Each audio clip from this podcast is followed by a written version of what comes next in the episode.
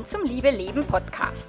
Dem Podcast, in dem sich alles um echte Liebe dreht, um aufregende und aufgeflogene Affären, ein langes und leidenschaftliches Liebesleben und Beziehungen, die erfüllend sind und in die du dich gerne investierst. Ich bin Melanie Mittermeier, Affärenmanagerin und Liebescoach und ich freue mich total, dass du da bist. In der heutigen Episode geht es um die vier apokalyptischen Reiter, was das ist und wie du sie vielleicht im Idealfall vermeidest. Ganz viel Spaß dabei!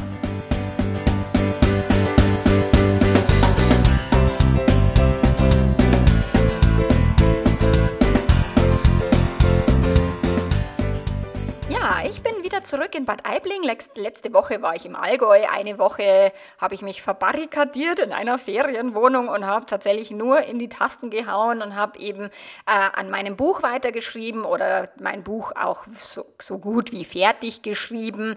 So alle Ideen, alle Gedanken, die die Menschen wissen sollten, könnten, um eben langfristige Beziehungen erfolgreich zu leben. Und unter anderem habe ich eben ein Kapitel verfasst über die apokalyptischen Reiter und wie man sie eben auch vermeidet oder wie man Gegenmittel ähm, zu den apokalyptischen Reitern ähm, findet. Und gestern im Membership, lustigerweise, war dann eben auch die Frage von einem Mitglied und sie hat geschrieben eben, dass sie bemerkt hat, also dass sie sich mit den apokalyptischen Reitern befasst hat. Also in WAPS gibt es ein, ein Video eben dazu, zu den apokalyptischen Reitern. Und da ich jetzt Ende der Woche WAPS auch als äh, Herbstaktion zur Verfügung stelle, wieder offen zu kaufen, äh, habe ich mir gedacht, ach, das ist eine gute Idee, dass ich das Thema jetzt ähm, für den Podcast aufgreife diese Woche und dir mal die apokalyptischen Reiter ja, erkläre, was ist das ähm, und wie kannst du das vielleicht ändern. Weil ich habe die schon häufiger erwähnt, aber immer so ein bisschen nur am Rande ähm, eingebettet in andere Podcast-Folgen oder sowas. Zum Beispiel, was ist in, also was macht eine wirklich glückliche Ehe aus? Da habe ich die apokalyptischen Reiter schon mal drin. Aber so konkret ähm, habe ich sie noch nicht thematisiert. In, auf Instagram bringe ich sie ab und zu und das ist für die Leute immer sehr, sehr, sehr erhellend. Also ich kriege da immer viel Rückmeldungen und sagen, Schau, scheiße, oh, bei uns ist das auch so. Und eben die gestern im Membership hat gesagt, oh Gott, ich erwische mich da sehr stark dabei, dass ich eben auf Kritik so reagiere, dass ich zurückweise, dass ich mit den Augen rolle, dass ich beleidigt bin oder mich eben mauere und so weiter. Also, was sind die apokalyptischen Reiter? Ich meine, da gibt es irgend so ein Bibelgedöns, was eigentlich ursprünglich ist, Hunger, Krankheit, Tod, Philippans. So, und der John Gottman, äh, was ein amerikanischer Eheforscher, also Sexual- und Ehetherapeut ist und auch sehr viel Forschungsarbeit äh, geleistet hat zum Thema Langzeitbeziehungen, wann trennen, trennen sich Paare, der hat eben diese vier apokalyptischen Reiter für die Beziehung von diesem Bibelbild quasi abgeleitet. Und er sagt, wenn er im Ehelabor die, die Paare beobachtet, wie sie eben Diskussionen führen, wie sie Streitgespräche führen, dann kann er mit einer sehr großen Wahrscheinlichkeit voraussagen, ob sich diese Paare in den nächsten sechs Jahren trennen werden oder eben nicht. Und da gibt es eben verschiedene Indikatoren. Er sagt allein schon das Gespräch, also der Auftakt zum Gespräch, wenn der schon sehr verächtlich stattfindet oder auch schon ein, ich nehme dich nicht ernst oder du bist mir nicht wichtig oder oh, du nervst mich, so, also wenn allein schon das, der, der, der das, das Streitgespräch super negativ beginnt, dann sagt er, ist es schon ein sehr starkes Zeichen für, puh, das wird eine harte Kiste. Und eben ein weiteres Zeichen, sagt er, sind die vier apokalyptischen Reiter, wenn die in einer Beziehung vermehrt auftreten. Also klar, kann man mal mit den Augen rollen oder mal genervt sein oder auch mal den Partner kritisieren oder auch mal irgendwie sich zurückziehen und mal rumschmollen. Das ist nicht das Ding. Es geht nur darum, wenn man das zu häufig macht und wenn man das so überwiegend macht. Und meine Kundin im Membership hat gesagt, oh Gott, wir streiten fast immer mit den apokalyptischen Reitern. Und was sind jetzt die Reiter? Also apokalyptischer Reiter Nummer eins, das ist Kritik. Und der Gottman unterscheidet eben zwischen Beschwerde, also sich etwas, was, wo man sagt, boah, das nervt mich oder das passt mir nicht oder das finde ich nicht cool oder oh, könnten wir das bitte anders machen. Es ist völlig in Ordnung, sich in Beziehungen ja, unterschiedlicher Meinung zu sein oder manche Dinge blöd zu finden, die der Partner gemacht hat, vielleicht Menschen eingeladen zum Abendessen und nicht früh genug Bescheid gegeben oder ähm, vorm Fernseher eingeschlafen, obwohl man eigentlich noch was äh, vereinbart hat, irgendwie miteinander irgendwie ein Trinken zu gehen oder, oder, oder. Also es gibt natürlich immer in, einen, in, in Beziehungen und in längeren Beziehungen Dinge, von denen du denkst, oh, das hätte ich mir jetzt aber anders gewünscht und irgendwie soll ich das jetzt meinem Partner irgendwie sagen oder meiner Partnerin oder soll ich es für mich behalten? Und das ist schon tatsächlich die Krux an der ganzen Sache. Ich meine, wenn wir jeden, jedes, was uns nicht passt, irgendwie dem Partner ins Gesicht blasen, oder der Partnerin, macht es die Beziehung jetzt nicht unbedingt besser. Man kann auch mal über Dinge hinwegsehen, man kann auch mal wirklich schweigen dazu, man kann auch mal wirklich bei sich selber schauen, warum nervt mich das so? Ist es wirklich so, dass es was äh, ein No-Go ist oder ein Unding, was der andere da gemacht hat? So, das wäre natürlich sehr wünschenswert, wenn man sich vorher mal reflektiert. Ist denn ein, eine Beschwerde, ein Kritikpunkt, ist der wirklich sinnvoll und wichtig, dass ich den in der Beziehung anbringe? Also das würde ich schon mal, bevor ich Kritik äußere, äußere, würde ich das erstmal reflektieren. Und eben der Gottman sagt, es gibt halt Beschwerde, wo ich sage, hey, du hättest mir Bescheid geben können, weil das, ich, ich wollte, hätte gern was eingekauft und, und hätte gern vielleicht was Schönes gekocht oder so. Ähm, anstatt zu sagen, boah, du denkst immer nur an dich oder mich hast du nie, informierst du nie und wieso kannst du mir nicht einfach mal Bescheid geben? Das ist doch nicht zu viel verlangt. Also das ist wirklich ein Unterschied, wie beschwere ich mich über die ein oder andere Sache oder kritisiere ich den Partner, dass er zu blöd ist, irgendwie äh, noch Milch einzukaufen auf dem Nachhauseweg, dass er sowieso nie was richtig machen kann oder, oder, oder. Also da geht es schon darum, äh, wie ich Kritik verpacke, wie ich mit meiner Partnerin oder meinem Partner spreche, wenn mich was stört, wenn mich was ärgert, wenn mich was aufregt. Und ich habe als, als Beispiel hatte ich neulich ähm, mal dieses Wolwig, dieses Apfelwasser. Ich mag das total gerne, aber ich kaufe das ganz, ganz, ganz selten, weil in Frankreich abgefüllt und Plastikflasche und ziemlich kack und so. Und habe das aber, hab mir, da war ich am Bahnhof und dann habe ich gedacht, ach, jetzt hole ich mir so ein Apfelwollweg, so wie, wie Belohnung. und habe dieses Apfelwollweg mit nach Hause gebracht und sagt mein Mann, du kannst doch kein Apfelwollweg kaufen, du kannst doch kein Wasser aus Frankreich kaufen. Äh, doch, kann ich schon. ähm, und der fand es ganz absonderlich, dass ich das gemacht habe und hat es halt auch ne, groß drüber nachgedacht und dann eben mir so diese Kritik entgegengebracht. Und aber ohne mich ähm, als bescheuert hinzustellen oder sowas, sondern einfach, hey, du, du kannst doch kein Wasser aus Frankreich kaufen. Hey, doch, kann man. Ganz selten, aber man kann. So, und das ist schon mal der erste Punkt, wenn du eben das Thema hast, dass du mit Kritik schwer umgehen kannst oder dass es dir, dass du Kritik nicht gut annehmen kannst. Das ist schon mal, also das erste wäre eben erstmal überlegen, ob ich überhaupt kritisieren möchte und muss. Und wenn eben der Partner, die Partnerin kritisiert, also dich kritisiert, dass du dann überlegst, okay, wie könnte ich denn mit der Kritik umgehen? Und wenn du eben sagst, ja, Mai, ich mache halt mal manchmal Dinge, die du blöd findest, aber das ist halt einfach so, ähm, ich werde nicht zu 100 Prozent der Zeit immer mich so verhalten, wie du das gerne hättest. Und es ist okay und es ist auch okay, dass dich das ärgert. Ich sehe deinen Ärger und ich sehe deine Enttäuschung oder auch sich an die Nase packen und sagen, oh stimmt, ja, du hast recht. Und zu sagen, ja, scheiße, Wasser aus Frankreich zu kaufen ist einfach Kacke.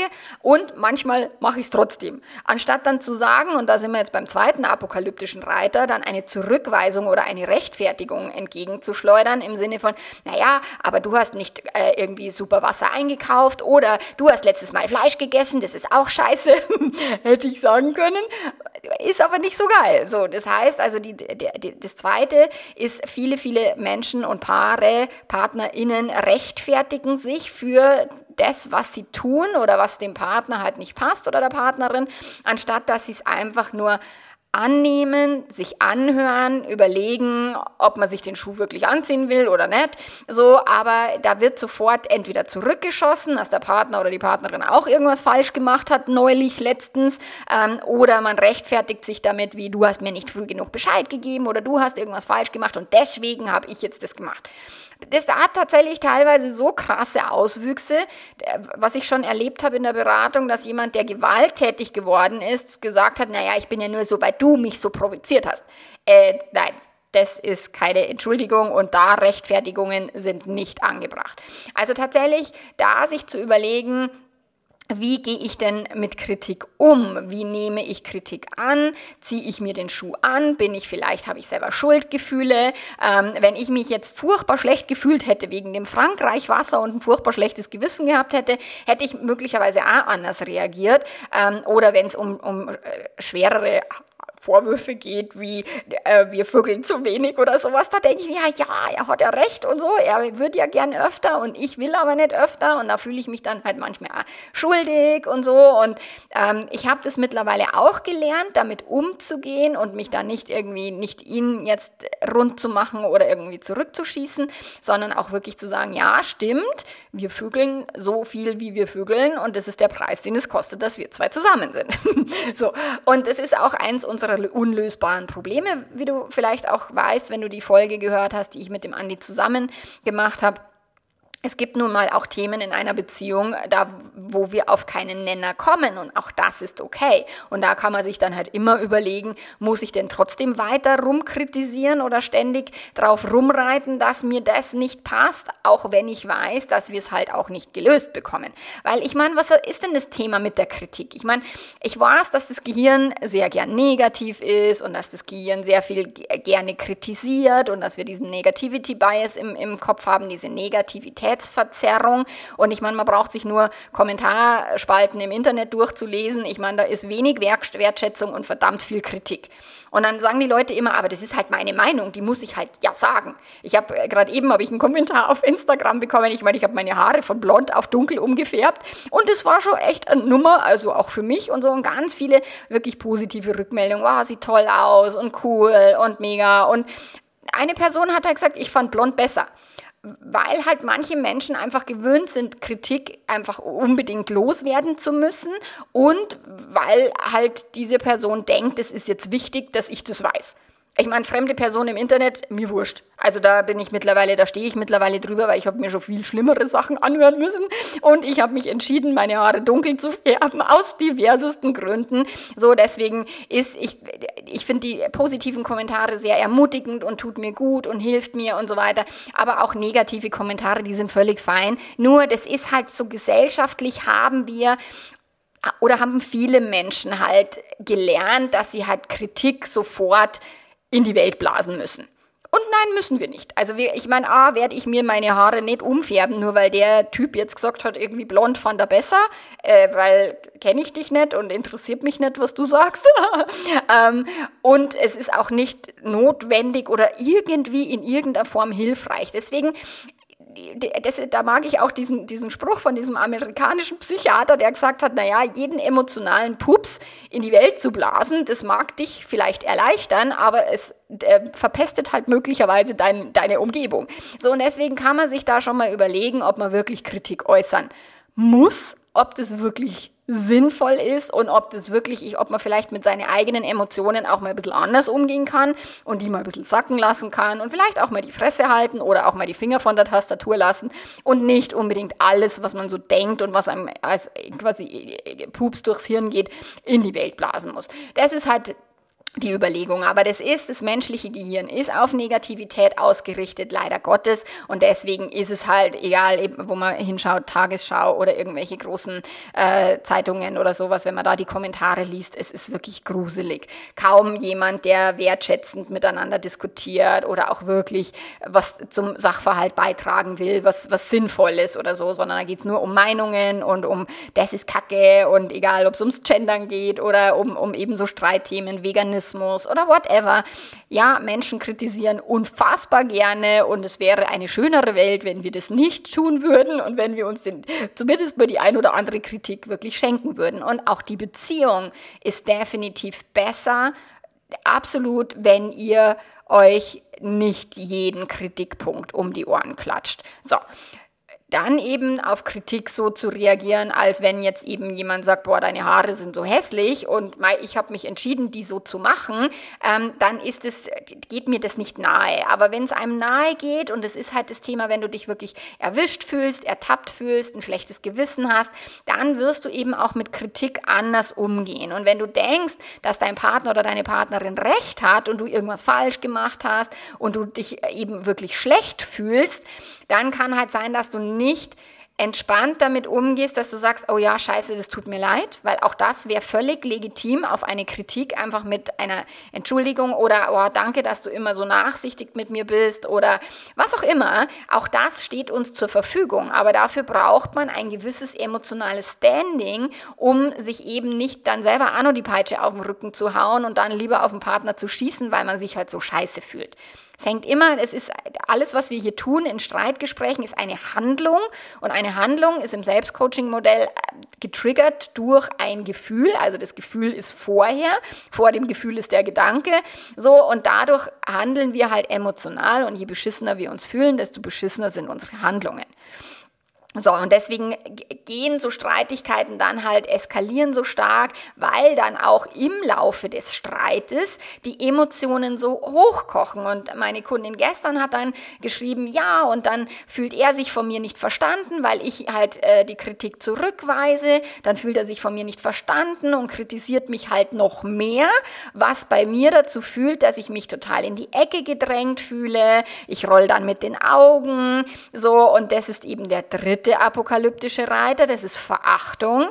Und Verachtung ist schon ein starkes Gefühl in Partnerschaften. Es ist und nicht nur eben, wenn man mal so, ah ja, mein Partner und mal mit die Augen rollt, so witzig und lustig, sondern wirklich, wenn man denkt, boah, der geht mir so auf den Sack mit seinem ständigen Gejammer und Gewinsel und immer soll ich irgendwas machen und das kotzt mich an und so. Und wir hatten das tatsächlich auch damals, als wir diese, diese vielen Streitigkeiten zum Thema Sex noch hatten, ähm, als die Sexkrise wirklich noch wirklich sehr hochgekocht ist, habe ich auch ganz oft mit, mit Verachtung reagiert und äh, sei doch froh, wir vögeln eh noch öfter als alle anderen und, und so, anstatt ähm, wirklich liebevoll verstehen zu wollen, was denn der andere jetzt meint und warum es dem anderen so geht. So, das ist halt dann aufgrund dieser emotionalen Überforderung halt nicht mehr möglich, dann mit Verständnis oder auch zumindest nur mit Neugierde äh, und Forschergeist auf einen Kritikpunkt zu reagieren, sondern da ist dann tatsächlich dieses oh, Augenrollen oder oh, nie kannst du irgendwas richtig machen, oh, ständig bist du, oh, das sind alle Männer sind eh scheiße oder was auch immer. Also das ist dann schon ein krasser ähm, Punkt, wenn du deinen Partner, deine Partnerin verachtest und auf Kritik oder eben auf ähm, so Streitdiskussionen eben mit einer verachtenden Handlung, weil das ist etwas, was wir aktiv tun, ähm, mit einer verachtenden Handlung reagieren. Und es ist für deine Beziehung nicht hilfreich und nicht förderlich. Der John Gottman schreibt auch, also es ist alles in seinem Buch ähm, Die sieben Geheimnisse einer glücklichen Ehe. Und er schreibt auch, dass Verachtung der gefährlichste von den Reitern ist. Und da kommt Zynismus, Sarkasmus, Ironie, also da kommen so viele Dinge, abschätziger Humor, den Partner oder die Partnerin vielleicht auch vor anderen runterputzen oder lächerlich machen. Das alles gehört in die Kategorie Verachtung. So, und der vierte und der letzte der apokalyptischen Reiter ist Mauern oder beleidigt sein. Das ist dieses klassische, dann sage ich halt gar nichts mehr oder tatsächlich auch sich beleidigt zurückzuziehen und wirklich nicht mehr zu sprechen über Stunden und, und vielleicht sogar Tage hinweg. Ich habe manchmal Paare, wo ein Partner wirklich über Tage beleidigt ist, was tatsächlich psychische Gewalt ist.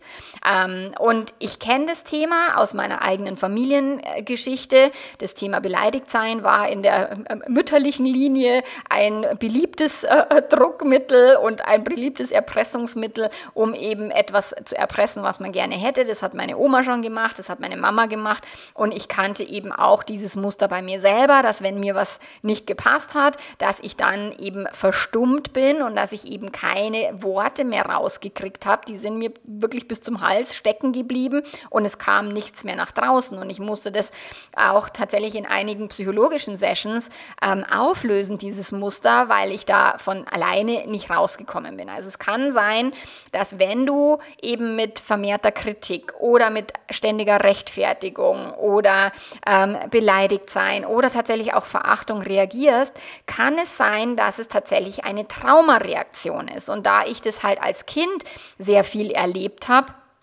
dass eben meine Mama dann beleidigt war und nicht mehr mit mir gesprochen hat, und zwar eine lange Zeit, ähm, ist es bei mir wie so eine Traumareaktion. Das macht dann das Nervensystem automatisch, dass du dann eben nicht mehr wie eine erwachsene Person reagieren kannst, sondern du reagierst automatisch mit dem Kampf, Flucht, Starre Modus oder die vierte Traumareaktion ist People Pleasing und es quasi äh, betteln, dass man doch geliebt werden mag und es dem anderen alles recht machen. Also auch People Pleasing ist eine nicht gesunde Reaktion auf eine Streitigkeit. Es fehlt jetzt hier bei, der, bei dem John Gottman, weil er jetzt das nicht aus der Traumabrille betrachtet hat, sondern er hat halt seine vier apokalyptischen Reiter da definiert und ich ähm, er arbeitet ja intensiv mit der Martina Booth zusammen und die hat eine Traumazertifizierung und wir unterhalten uns da viel drüber und so weiter.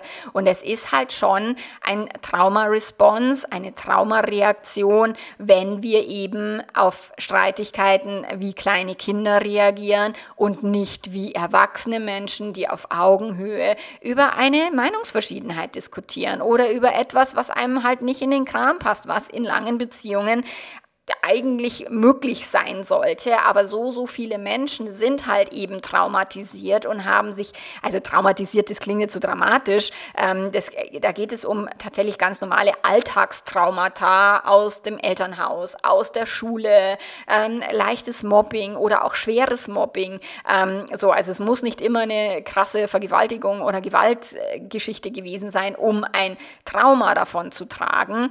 Ähm, sondern es kann auch sein, dass das Nervensystem sich bei dir, also dass dein Nervensystem sich nicht sicher fühlt.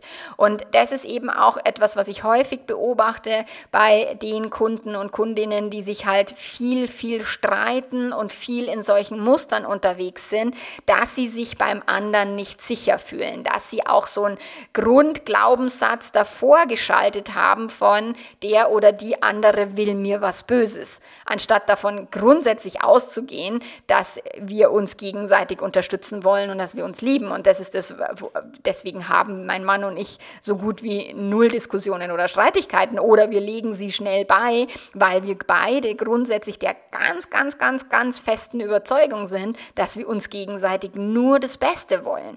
Und das ist eben sowas, was, wenn man jetzt nur auf die apokalyptischen Reiter schaut, dann ist es ein bisschen kurz gefasst, weil dann sagt man, okay, ja, dann halte ich halt da die Fresse und dann bin ich halt nimmer beleidigt oder dann versuche ich zumindest mit meinem Partner zu reden.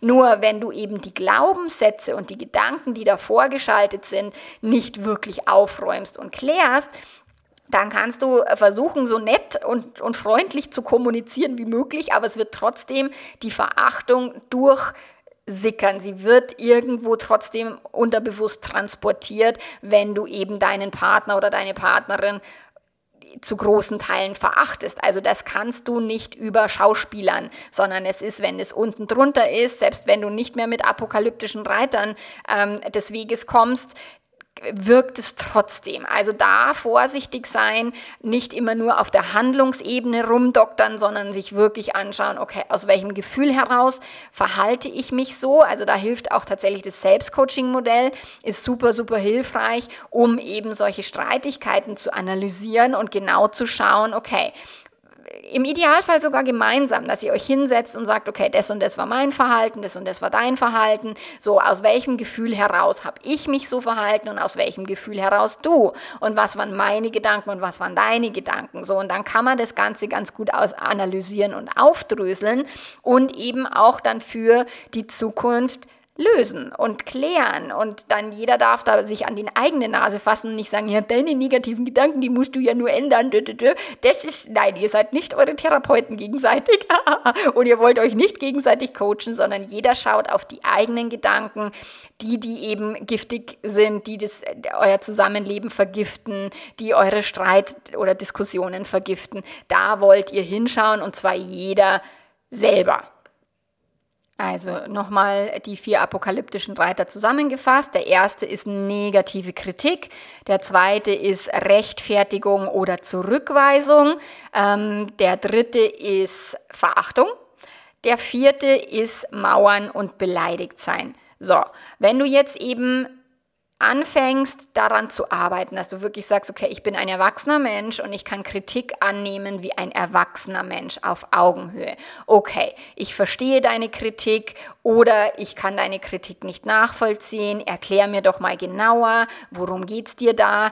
Und auch der ist tricky, weil tatsächlich manchmal Menschen kritisieren, weil sie denken, der andere wäre für ihre Gefühle verantwortlich. So ein, ja, du musst ähm, einen Streit lustiger ähm, handeln, damit ich mich nicht so schlecht fühle.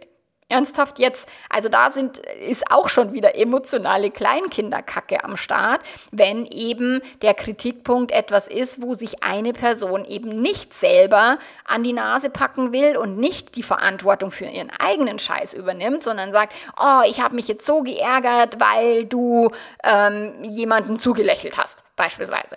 So, und du hast mich damals betrogen und seitdem darfst du das nicht tun, weil damit fühle ich mich scheiße. Das ist eine nicht berechtigte Kritik, das ist Kinderkacke. Okay, das ist nicht cool. Da kannst du trotzdem darauf reagieren, dass du sagst, ja, ich verstehe das, das ist dein ähm, Thema, wo du dich von mir vernachlässigt fühlst oder was auch immer oder mir nicht vertraust.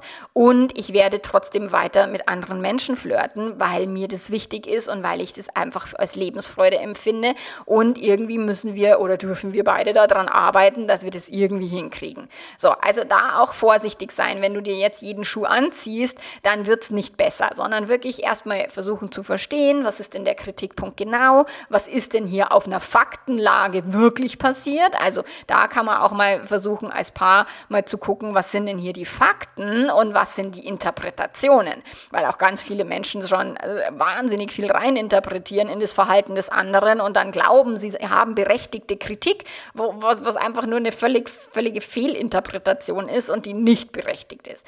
Also das ist erstmal ganz, ganz wichtig, da auch mal genauer hinzugucken.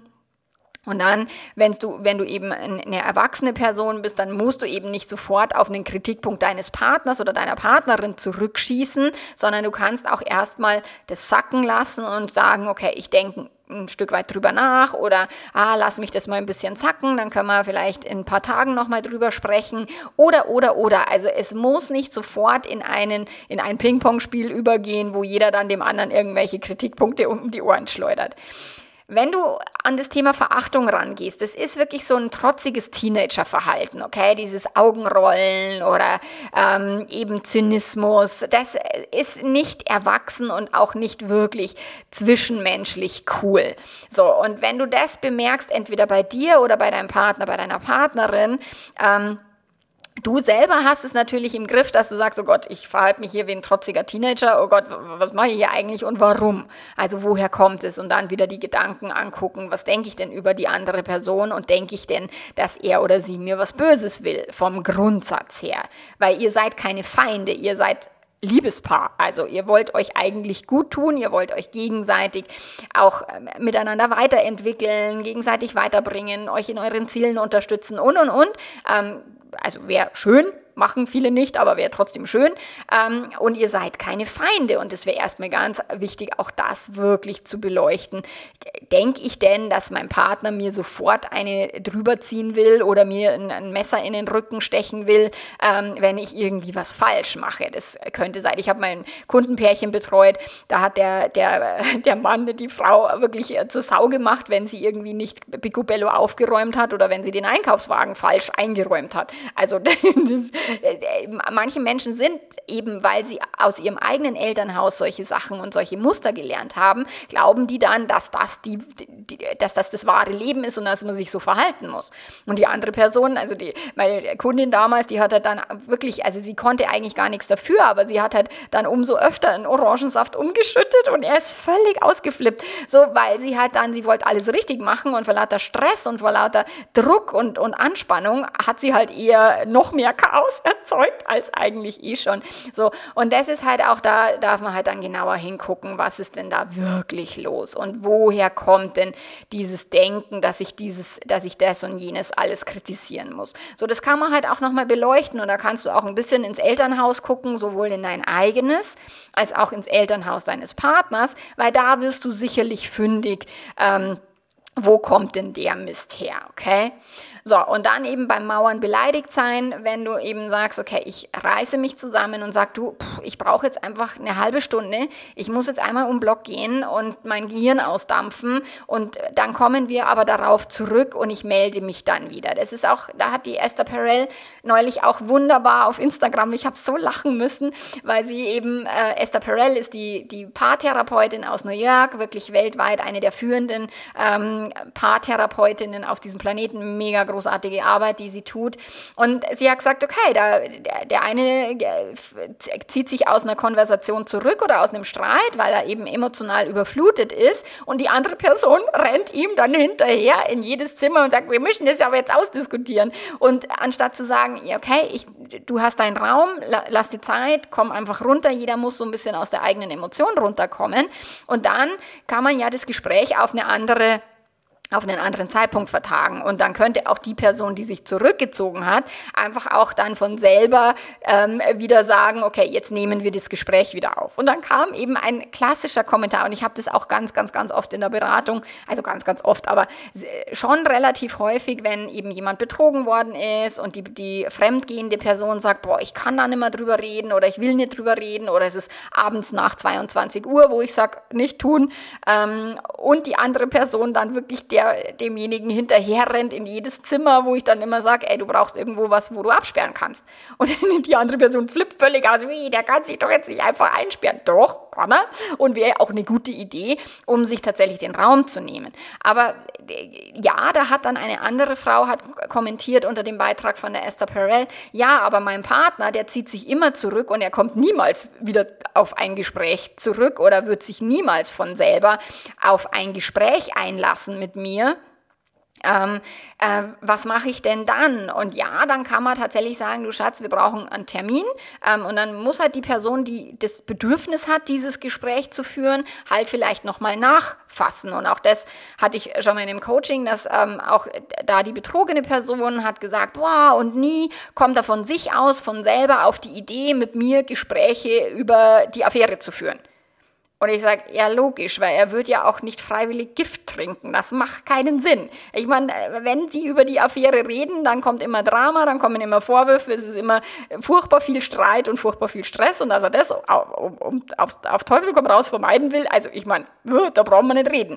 So, das ist mal das Erste. Und das andere ist, dass er sich beschwert hat, dass sie nie von selber auf ihn zukommt, um Sex zu haben. Und wo ich sage, schau, du hast mehr Bedürfnis danach, Gespräche zu führen, also darfst du Gespräche initiieren. Und er hat mehr Bedürfnis danach, mit dir Sex zu haben, also muss er den Sex anfangen, weil sein Bedürfnis halt größer ist. Ist es fair? Nein, no. Aber es, es ist halt so. Letzten Endes die Person, die kein Bedürfnis danach hat, wird nicht freiwillig hier und Hurra schreien, wenn es darum geht, eben solche Gespräche zu führen oder möglicherweise Sex zu haben. So, also da dürft ihr auch gucken, wie ist denn die Beziehungsdynamik generell, wer ist, wer hat mehr Bedarf eben an solchen Gesprächen, warum? Weil meistens ist ein erhöhter Gesprächsbedarf aus dem Grund, dass die Person sehr unsicher ist und sich dann vom Partner oder von der Partnerin die un eigene Unsicherheit gelöst haben will. So, ich muss jetzt mit dir drüber reden, damit es mir besser geht. So, und das ist eben ich, Gespräche in Beziehungen, alles super. Wir können keine Gedanken lesen, deswegen ist es immer eine gute Idee, miteinander zu reden. so, erstens. Und dann ist es auch so, dass man auch wirklich versuchen kann, den Schmerz, die, die, die Gefühle des Partners, der Partnerin zu verstehen und auch wirklich ähm, darauf einzugehen. Das ist kein Verbrechen, um Gottes Willen. Auch wenn ich immer sage, es ist viel Eigenverantwortung und jeder ist äh, für seinen eigenen Zirkus verantwortlich, ist es ja trotzdem so, dass wir in Paarbeziehungen miteinander interagieren. Emotional, äh, energetisch, über Sprache und, und, und. So, also es ist völlig in Ordnung, sich gegenseitig zu unterstützen oder sich gegenseitig auch mal aus einer schlechten Laune rausholen zu wollen. Nur wenn eine Person das von der anderen permanent erwartet, weil die Person vielleicht keinen Bock hat, sich um die eigenen Emotionen zu kümmern oder ähm, zu ängstlich ist oder eben irgendeinen Traumascheiß nicht aufge aufgeräumt hat, so dann wird es halt sauber anstrengend, weil die andere Person sagt, ey, bist du bescheuert, warum soll ich mich immer um deinen Scheiß kümmern? Also geht's noch? Und damit geht dann wieder ein neuer Kreislauf in, in Gang, der eben die apokalyptischen Reiter dann äh, am besten noch irgendwie bei der Tür hereinlässt. So, also von dem her da wirklich gucken, wer ist wo, an welchem Punkt, wie, wo seid ihr in der Kommunikationsfähigkeit, wie seid ihr in eurer, eurer ähm, Konfliktfähigkeit im Sinne von auch mal das auszuhalten, dass es halt mal hoch hergeht oder mal emotional unangenehm wird. Also wie gut könnt ihr das gegenseitig auch aushalten und dann auch zu, zu gucken, okay, wie erwachsen oder wie kindisch reagieren wir dann auf diese Streitigkeiten. So, jetzt hoffe ich, dass dir das ein Stück weit weitergeholfen hat, dass du da auch das für dich und deine Beziehung mitnehmen kannst, dass du eben sagst, hey, ich lasse mal die apokalyptischen Reiter ein bisschen raus oder ich kläre auch mal, was da vielleicht da drunter liegt. So, die Gedankenebenen, die da und, und Glaubenssätze, die da drunter liegen. So, damit kannst du deine Beziehung sehr viel harmonischer gestalten. Du kannst deine Beziehung auch sehr viel erfüllter gestalten, wenn ihr euch nicht ständig irgendwelchen Scheiß um die Ohren klatscht, was jeder von euch irgendwie falsch macht und du bist du bist doof und du bist doof, weil das macht keinen Spaß und niemand mag gerne Kritik. Und die dann trotzdem, wenn es eben wenig Kritik ist und ab und an, dann kann man auch mit der Kritik lernen umzugehen ähm, und eben wie erwachsene Menschen äh, zu reagieren. Genau, und wenn du Unterstützung brauchst, dann ist wie immer die Einladung ins Membership zu kommen. Dort sind auch alle meine Kurse verfügbar. Und WAPS gibt es eben jetzt in der Herbstaktion für einen wirklich ganz, ganz, ganz geringen äh, Preis, wo du dir dieses ähm, Online-Tool, äh, Online-Programm mal holen kannst und zwar für 49 Euro jetzt in der nächsten Woche. So, du, ich hoffe, du bist auf meiner Newsletter-Liste, dann bekommst du sowieso die Infos. Wenn du mir auf Instagram folgst, bekommst du auch immer diese Infos. Ähm, genau, und hier im Podcast, äh, je nachdem, wann du halt diese Podcast-Folge hörst. Ich meine, jetzt ist äh, 27. Dezember, äh, Dezember, um Gottes Willen, äh, 27. September. Die Folge kommt raus in zwei Tagen und zwar am 29. und vom 30 30. September bis eine Woche bis zum Freitag dann, ich weiß gar nicht, was das für ein Tag ist, ich glaube der 7. Oktober, ist das Programm dann eben zu 49 Euro. Okay, so. Jetzt wünsche ich dir eine wunderschöne Woche. Wir hören uns nächste Woche wieder und bis dahin mach's ganz, ganz gut. Arrivederci. Ciao, ciao.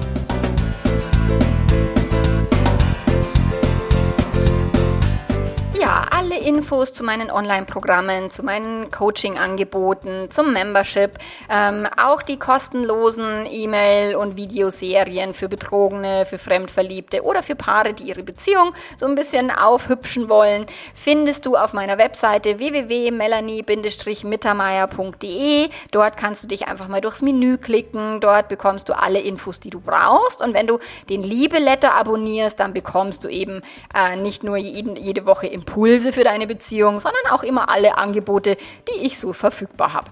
Also, bis nächste Woche. Mach's gut. Ciao, ciao.